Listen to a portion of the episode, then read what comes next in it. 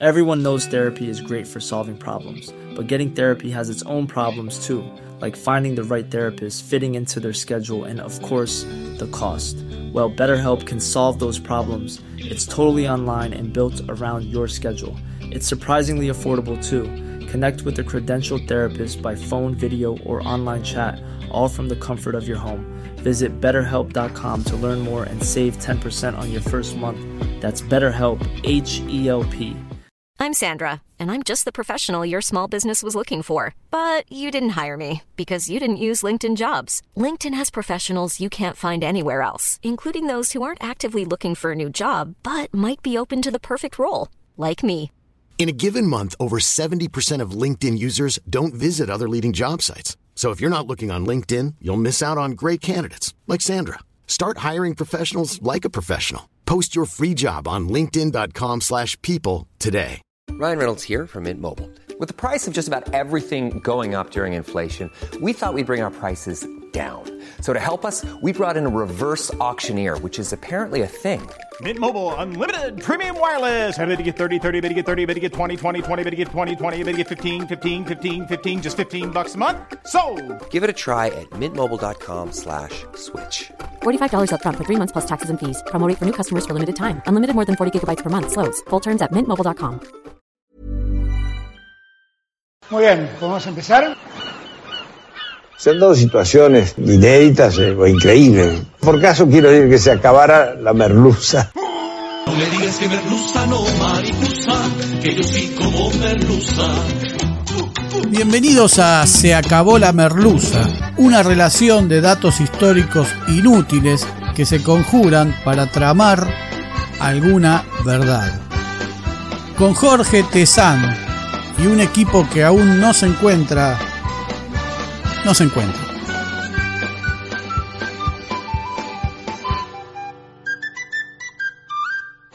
Hoy presentamos Pedro Rosas y Belgrano, el hijo de la grieta. Mientras tanto es el sábado 20 de agosto de 1803 en Buenos Aires y encerrado en su casa, tal vez en su cuarto, el cónsul Manuel Belgrano vive su noche más triste. En la Basílica Nuestra Señora de la Merced, a diez minutos de camino de sus entonces ágiles piernas, se está casando su amor, Josefa Escurra, Pepa. Sus padres no solo rechazaron a Belgrano como candidato, sino que apuraron la llegada desde Navarra, España, de un primo segundo con quien la comprometieron. Belgrano sufre con cada campanada de la merced que se oye desde su casa. No está claro por qué los Escurra rechazaron un matrimonio de su hija con Manuel Belgrano. El cónsul contaba con 33 años y la joven Pepa ya tenía sus 18. El romance iba viento en popa. La idea del desprestigio de los Belgrano ante el caso del padre del prócer, encarcelado por estafar a la aduana porteña, ya distaba unos años y el mismo involucrado don Doménico ya había muerto. De la misma manera, Manuel Belgrano oficiaba como cónsul, todo un placer para unos escurra que gozaban de la cercanía con el poder y la monarquía, etc. y toda nota discordante para con la corona parecía del pasado. Y el tal primo segundo, Juan Esteban de Escurra Mados, habría nacido en 1755, con lo cual no sólo sería aún mayor que el prócer, sino que a Pepa le llevaba unos treinta años. Es cierto que el nuevo marido de Josefa se dedicó a los negocios en Buenos Aires y hacia el interior del virreinato. Forjó amistad con funcionarios de la corona y era uno de los conspicuos reclamantes de medidas o privilegios ante el consulado cuyo titular era el futuro creador de la bandera. Pero las tortillas se dan vuelta. Arrecian las invasiones inglesas el pueblo que se defiende y empieza a creer que puede forjarse su propio porvenir por afuera de los dictados de la corona, Siete años han pasado de la boda de Josefa y su primo Juan Esteban y no han tenido hijos. Es 1810 y se desencadena la revolución. Manuel Belgrano es vocal de la primera junta y don Juan Esteban Escurra Madoz huye del virreinato rumbo a Cádiz, en descontento con la marcha de la política o de la revolución o por miedo a haberse involucrado en algún escándalo de varias cifras. Su temor debió haber sido considerable, además de súbito. En Buenos Aires deja a Pepa Escurra, a quien no duda en seguir atendiendo económicamente desde España y dejarle una fortuna tras su muerte en Cádiz. Pero Pepa empieza a ser una mujer que aunque tiene marido, está sola y nadie le puede decir lo que tiene que hacer. Manuel Belgrano es una de las figuras más prominentes de la revolución. Lo mandan al Paraguay, lo mandan a Rosario y el hombre cumple en la medida de sus posibilidades, de sus talentos militares y de la áspera relación con el gobierno central. Pero en algún momento los ojos de Manuel y los de Pepa se vuelven a encontrar y la pasión vuelve a arder. Ella ya tiene 25 años, Manuel Belgrano acaba de cumplir 40, ¿quién se los va a impedir ahora? Pero las constantes misiones de Belgrano amenazan con interrumpir la relación. Harta de todo eso y de ver que su vida pasa, Pepa toma un carruaje y un par de sirvientes y cruza un país inhóspito, un país peligroso, sin caminos y sin destino hasta Rosario, donde Manuel acaba de crear la bandera. No es el mejor momento de la revolución, nada viene bien, pero peor es no tenerse. Las circunstancias lo llevan a Jujuy, donde preparará el éxodo, y allá llegan los dos, tras un accidentado viaje. Y nadie discute si son o no son marido y mujer. Hay quienes dicen, por agrandar la historia, o no sé si hay mucha prueba, que fue la propia Josefa la que llegó a buscar a Manuel hasta Jujuy. Los datos se vuelven difusos a medida que son más investigados y más opinados. Es el momento de gloria de Belgrano, pero también el de las dudas, la incertidumbre de las clases altas que no acompañan, las clases bajas para las que la idea de libertad es un lujo y solo aspiran a comer menos salteado. Belgrano resignifica sus ideas y consigue que un pueblo entero lo celebre, jure la bandera y acompañe en el difícil éxodo en el que todo el tiempo, pero todo el tiempo, los realistas le pisaron los talones. Josefa lo acompaña en esas noches inciertas, en la batalla de piedras que extendió bastante el panorama, en las dudas, en llegar a Tucumán y decidir si seguir a Córdoba como lo había decidido Buenos Aires o presentar batalla allí como le pide el pueblo tucumano. Finalmente, la batalla de Tucumán ocurre como un desahogo y es un triunfo, pero a un costo gigantesco. El estadista porteño formado en España, doctor en leyes, siente que la historia no está en los libros que lee, en el discurso de Washington que siempre está traduciendo, sino delante de sus propios ojos. Belgrano debe cuidar de toda esa gente que lo apoyó y la libertad depende de su ejército. Tucumán comienza a ser la ciudad adoptiva de Belgrano y nunca volverá a Buenos Aires más que en forma intermitente o para algunos asuntos ya definitivos. Pero Josefa está embarazada y entiende que ya no tendrá a su lado a un abogado porteño que había realizado un par de hazañas y volvió a una oficina en la capital, sino que era la mujer de un prócer, de un militar, que entre cuidar a su hijo y a todos estos otros hijos que sufrían en la tierra, o ya había elegido o la elección se había impuesto por sí misma.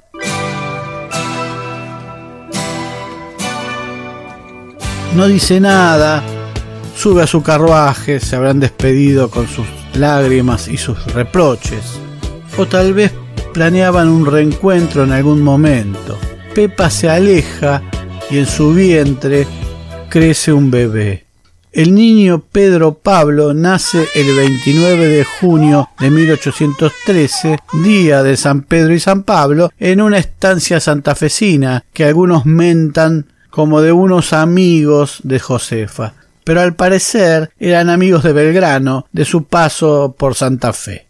Josefa lo lleva a bautizar el 26 de agosto en la Catedral de Todos los Santos, aunque ella figura solo como testigo. Aquí los datos vuelven a confundir. La historia oficial dice que Josefa cede o da en adopción la crianza de su hijo a su hermana Encarnación, casada en marzo de ese 1813 con Juan Manuel de Rosas. Personalmente, creo que no hay una adopción en los términos actuales o como la entendemos hoy, sino una crianza de hecho y en el marco de familias que no dejan de remitirse a la idea de clan. Y clan es parientes de todo tipo, sirvientes, esclavos y personajes cercanos. Josefa no fue, en tanto su grado de cercanía verificable con su hermana y el restaurador, una madre ausente, ni tampoco que haya ocultado su vínculo a su hijo y las cosas suceden y nada funciona dentro de compartimentos estancos. Muchos de los hechos en esta historia están borroneados, paradójicamente en la intención de remarcarlos o de conservarlos dentro de cierta idea ejemplificadora, como ocurre con lo que vamos a contar ahora. El día en que cumplía su mayoría de edad, Pedro Pablo Rosas camina raudo rumbo al despacho del hombre que lo crió. Los tacos de sus botas golpean una y otra vez el embaldosado terracota y sus espuelas y los metales de sus prendas acompañan con sus sonidos. Pero ¿cuántos años cumple Pedro Rosas? La buena voluntad que realimenta todos estos relatos terminó por confundir las cifras con todas las ideas de mayoría de edad que se le ocurren a cada persona. 18 años, dicen algunos, 16 ponen otros, 21 acota otro y 24 o 25 según otros, pero nadie aporta una fuente seria. En estas especulaciones las fechas son las primeras víctimas, aunque todas coinciden en que sucedió el día en que Pedro cumplía la mayoría de edad, por lo que nos vemos obligados a razonar o buscar otro método. Digamos que en la Buenos Aires de la década del 30 del siglo XIX, la Iglesia era muy influyente y como tenía a su cargo el registro civil, la mayoría de edad tenía que ver con aquella que la propia Iglesia fijaba. 18 años. Bueno, en ese caso, este episodio sucedería en 1831, teniendo en cuenta que Pedro Rosas nació en 1813. Sin embargo, también es posible que se siguiera adoptando la costumbre española que en el siglo XIX establecía la mayoría de edad a los 25 años, salvo en Aragón, donde se daba a los 20. De modo que el hecho que contamos habría sucedido entre 1831 y 1838. Algún dato habla de una carta que no tenemos del mismísimo Manuel Belgrano a Rosas en la que solicitaba que la revelación se hiciera a los 20 años de Pedro, es decir, en 1833. Bien, decíamos que Pedro Rosas acude raudo al despacho del hombre que lo crió, que no es otro que Juan Manuel de Rosas. El restaurador lo recibe con un gesto entre adusto y paternal y le dice Le voy a decir algo. Usted es hijo de un hombre más grande que yo que se llamó Manuel Belgrano. Sorprendido, como quien abraza una misión, Pedro respondió Entonces desde ahora voy a ser Pedro Rosas Belgrano. Otras versiones aseguran que fue Rosas quien lo instó a hacerse llamar Pedro Belgrano y que éste, en agradecimiento al restaurador, incluyó los dos apellidos en su nombre.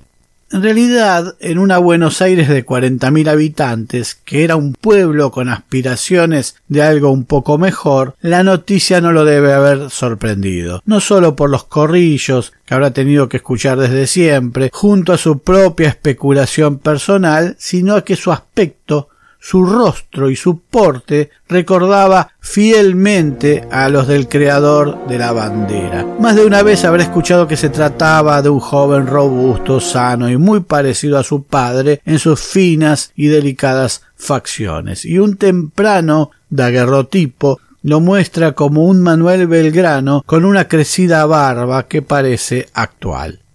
¿Quién soy? se habrá preguntado Pedro tantas veces. Si el leguleyo que fue su padre, si el militar que quiso ser, si el hombre de campo que era Rosas o el estadista que Rosas pretendía ser. Pedro se forma en las labores de los campos de los Rosas, alternando estas tareas con la milicia durante toda su vida. A sus 16 años, con la designación de Rosas como gobernador, es nombrado escribiente en la Secretaría Privada del mandatario y más tarde lo acompaña como secretario en su expedición a Médano Redondo y en 1833 a la campaña del desierto. En 1836 Rosas le obsequia una de sus propiedades, una suerte de estancia en Arroyo Azul, donde desarrolla casi toda su carrera institucional y militar. Las suertes de estancias eran extensiones menores a las otorgadas por Rivadavia en Enfiteusis una década antes y que reemplazaban a estas a través de la confiscación a los poseedores que no pagaban el canon correspondiente al arreglo en una especie de negocio turbio que hubo allí con Rivadavia. En marzo de 1837 fue designado Pedro Rosas y Belgrano juez de paz y comandante accidental del fuerte de Azul. Mother's Day is around the corner. Find the perfect gift for the mom in your life with a stunning piece of jewelry from Blue Nile. From timeless pearls to dazzling gemstones, Blue Nile has something she'll adore. Need it fast? Most items can ship overnight. Plus, enjoy guaranteed free shipping and returns. Don't miss our special Mother's Day deals. Save big on the season's most beautiful trends. For a limited time, get up to 50% off by going to Bluenile.com. That's Bluenile.com. Millions of people have lost weight with personalized plans from Noom, like Evan, who can't stand salads and still lost 50 pounds. Salads, generally, for most people, are the easy button, right? For me, that wasn't an option. I never really was a salad guy. That's just not who I am. But Noom worked for me. Get your personalized plan today at Noom.com. Real Noom user compensated to provide their story. In four weeks, the typical Noom user can expect to lose one to two pounds per week. Individual results may vary.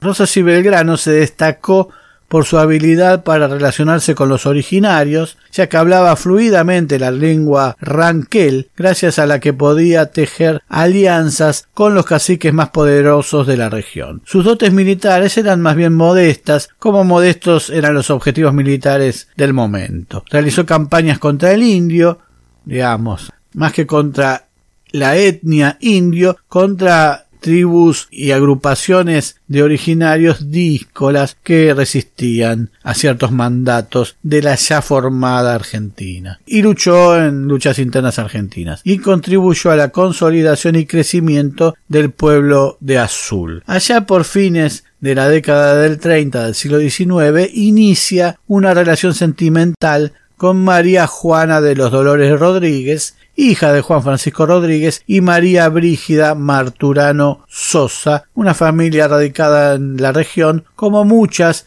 a partir de lo que había generado el gobierno en esa zona. Y comienzan a aparecer los hijos de la pareja que recién pasó por la iglesia o se casó el 29 de octubre de 1851, como 15 años después, cuando muchos de los 16 hijos que se adjudicaron ya habían nacido.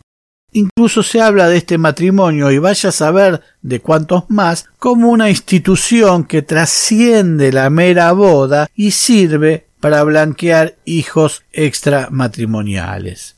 En su tardía boda de Pedro Rosas y Belgrano, su propia madre, Josefa Escurra, ofició como madrina, aunque pese a las dificultades de Pepa para trasladarse a Azul a sus ya 66 años, en su juventud se había ido hasta Jujuy, fue representada por Sor Gregoria Tapia, la monja reconocida como primera maestra de Azul. Pero hay algo más. En diciembre de 1849, nació en Azul un bebé al que poco después Pedro Pablo reconoció como suyo bajo el nombre de Manuel Belgrano, bautizado el primero de agosto de 1850 y cuya madre se llamaba María Cosme Damiana Ramos, nacida en 1837, por lo cual fue madre a sus doce años. Civilización y barbarie en la misma persona. Más allá de que se hubiera tirado todo el código penal encima, el juez de paz de Azul, don Pedro Pablo Rosas y Belgrano, ya tenía hijos cercanos a esa edad, además de un vínculo con la que era su pareja. Aún para la época resulta inadmisible. Alcanzó el grado de coronel y siempre fue leal a Rosas y en parte esta era su función en el azul, consolidar políticamente el poder del restaurador en la zona. La caída de Rosas fue la propia también, y desde entonces, a sus treinta y ocho años, su camino se torna zigzagueante y errático. En 1852, dada su condición de hijo adoptivo de Rosas, le cayó encima el decreto del 16 de febrero de ese mismo año que establecía la confiscación de todas sus propiedades, aunque más tarde le fueron repuestas. Sin embargo, por orden directa de Urquiza, el vencedor, conservó su cargo de juez de paz en Azul, pero se suma desde Azul al levantamiento del 15 de septiembre de 1852 de Buenos Aires contra Urquiza. Le escribe a Valentín Alsina, unitario. Cuente el gobierno y cuenten todos los buenos patriotas con mi cooperación decidida en sostener el honor, la libertad y bienestar de nuestra amada provincia, tan vilmente ultrajada por un hombre, Urquiza, sin corazón ni razón.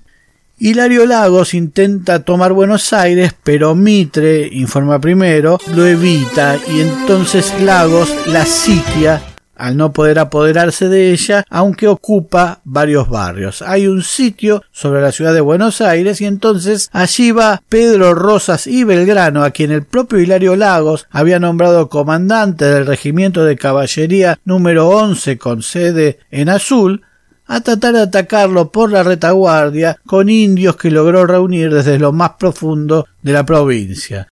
Pero los indios de ambos bandos parlamentan, se alejan del campo de batalla, lo dejan solo y es derrotado. Pedro Pablo Rosas y Belgrano es trasladado detenido primero a la Quinta Lesica, donde hoy es el Parque Rivadavia, en Buenos Aires, y posteriormente a la villa de Luján, que servía de prisión y a donde había estado también su padre en un par de ocasiones. Un consejo de guerra presidido por el coronel Isidro Quesada lo condenó a muerte a pesar de la defensa que de él hizo el coronel Antonino Reyes. Pero Lagos Hilario Lagos no quiso cumplir la orden y lo puso en libertad, porque Pedro chapeó con el apellido y presentó una carta que su hermanastra Manuela Mónica del Corazón de Jesús Belgrano, la otra hija del prócer, le enviara a Lagos pidiéndole por la vida de su hermano, teniendo en cuenta su sangre. Porque es justo decir que Pedro Rosas no solo trabó relación con su hermana menor, hija de su padre, y la tucumana Dolores Elguero, sino también con toda la familia Belgrano y hasta le presentó a Manuela a su marido, el tal Manuel Vega Belgrano, un primo de ambos. El 3 de agosto de 1853, Pedro Rosas y Belgrano fue repuesto como juez de paz de Azul, cargo al que agregaría en 1854 el de comandante del Regimiento de Caballería 11 de Guardias Nacionales tras el levantamiento del sitio a Buenos Aires. En febrero viajó hacia Buenos Aires y en abril se le dio el alta en la plana mayor activa del ejército. En 1855 pidió la baja por su mala salud. Por entonces vuelven a reciar las críticas al gobierno de Rosas y sufre la confiscación de sus propiedades y las de sus hijos Tenía cuatro estancias conformadas por 17 suertes de estancias. Bastante extensión. Cansado desalentado, se exilia en el Uruguay. Allí nace su hijo Francisco Narciso el 10 de enero de 1856. Luego reingresó a la Argentina instalándose en su natal provincia de Santa Fe. De allí lo rescataría el propio Urquiza, quien lo nombra comandante de armas del sur de la provincia de Buenos Aires y convence al cacique Calfucurá para que enfrente al comandante Ignacio Rivas en cruz de guerra, pero el ataque fracasó. El 10 de noviembre de 1859, Rosas y Belgrano y el coronel Federico Olivencia y sus siempre fieles indios tomaron el pueblo de Azul pero el coronel Nicolás Ocampo, con un puñado de soldados del Regimiento 16 de la Guardia Nacional, llega a Azul. Ante el panorama planteado y conocedor de viejos rencores entre Federico Olivencia y Pedro Rosas y Belgrano, Ocampo se reunió con el primero buscando que depusiera su actitud. Ambos se entendieron, digamos. Olivencia y sus hombres abandonan el pueblo, los originarios que acompañan a Rosas y Belgrano también huyeron y el coronel Rosas y Belgrano queda solo y debe huir. Pero es alcanzado y apresado en las cercanías de Rosario y a pesar de que algunos oficiales pidieron que fuera ejecutado, su vida fue respetada por órdenes del general Bartolomé Mitre. Forma primero. Todos quieren fusilar al hijo de Rosas, pero nadie quiere matar al hijo de Belgrano. Mitre viendo que el primogénito de Belgrano estaba muy enfermo, lo dejó regresar a Buenos Aires con la condición expresa de que no se acerque al azul. De vuelta en Buenos Aires se refugió en su casa de la calle Belgrano 208, casi en la esquina de lo que hoy es el Paseo Colón. Allí, sintiéndose mal, dictó su testamento, que curiosamente invoca En el nombre de Dios Todopoderoso y con su santa gracia. Amén sea notorio que don Pedro Rosas y Belgrano, natural y vecino de esta ciudad, no era natural de Buenos Aires, pero bueno, así lo dice, hijo natural del general Manuel Belgrano, hallándose en su entero y cabal juicio, dispuso que su cuerpo sea sepultado en la necrópolis católica en cuya fe había vivido. Dice un tipo que embarazó a una chica de doce años y muere Pocas horas después, el 26 de septiembre de 1863, a sus 50 años, misma edad a la que muriera su ilustre padre. Decíamos que había una imagen al aguerrotipo de Pedro Rosas y Belgrano en la que se lo ve joven, rubio, de uniforme y muy parecido a su ilustre padre, a excepción de llevar una barba profusa. Hay otra de sus años postreros en las que se lo ve ya sin barba y canoso, como dicen que fue su padre en los últimos años y tal como se lo veía a Manuel Belgrano en una imagen que se realizó con motivo de los homenajes que se le hicieron a partir de 1821 cuando advirtieron que el creador de la bandera había muerto en el olvido. Pero hay una tercera imagen atribuida a Rosas y Belgrano que es trucha falsa. Pese a estar etiquetada en nombre del Archivo General de la Nación, en ella se ve a un joven uniformado, de bigotes y pelo engominado, que porta un sombrero o kepi que recién se empezó a utilizar en la década de 1870, cuando Rosas y Belgrano ya había muerto. La foto no tiene nada que ver con Rosas y Belgrano.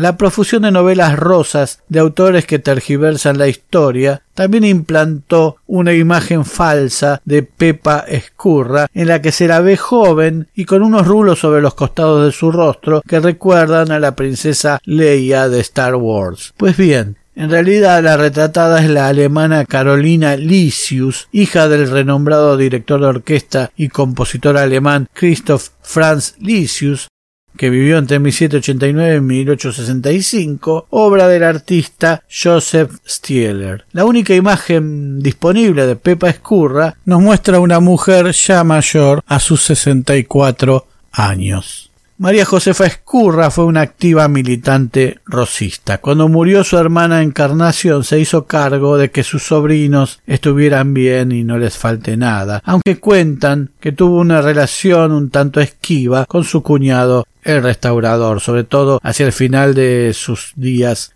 en el poder. Sobrevivió treinta y seis años al hombre al que amó y hasta siete años antes de la muerte del hijo de ambos, a quien siempre cuidó. Murió a sus 70 años de eso que llaman una larga enfermedad, en su casa de la calle Alcina, entre Bolívar y Defensa, a 200 metros de la casa de su amor, acaso esperando que los apurados pasos de Manuel vinieran a por ella.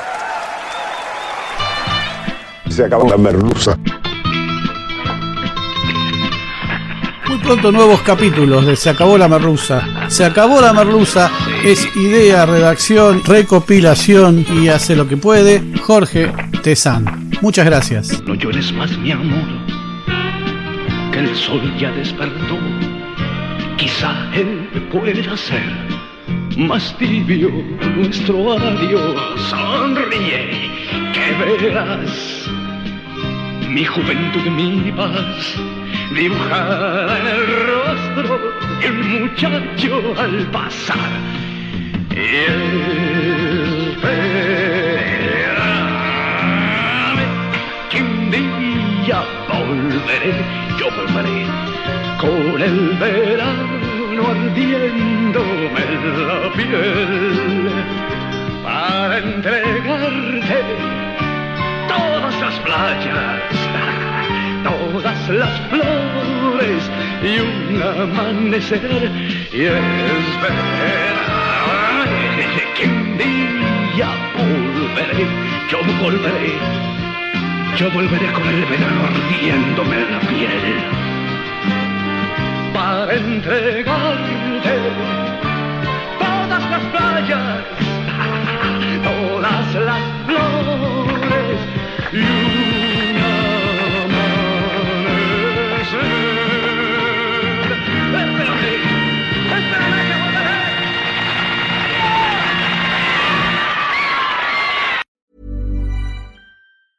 Even when we're on a budget, we still deserve nice things. Quince is a place to scoop up stunning high-end goods for 50 to 80% less than similar brands. They have buttery soft cashmere sweaters starting at $50, luxurious Italian leather bags, and so much more. Plus, Quince only works with factories that use safe, ethical, and responsible manufacturing. Get the high-end goods you'll love without the high price tag with Quince. Go to quince.com/style for free shipping and 365-day returns.